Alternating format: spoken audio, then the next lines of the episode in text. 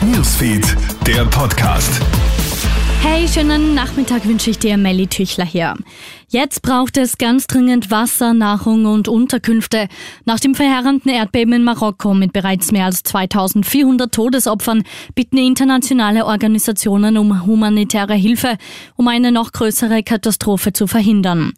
Während die Suche nach den vielen Vermissten nonstop weitergeht, müssen die Überlebenden versorgt und geschützt werden.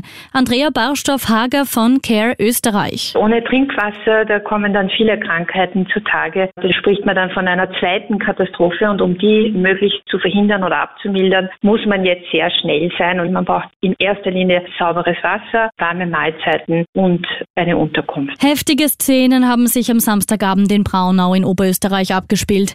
Wie die Polizei mitteilt, Bielefeld hat dort ein 46-Jähriger seine Ehefrau mit einem Küchenmesser attackiert und verletzt.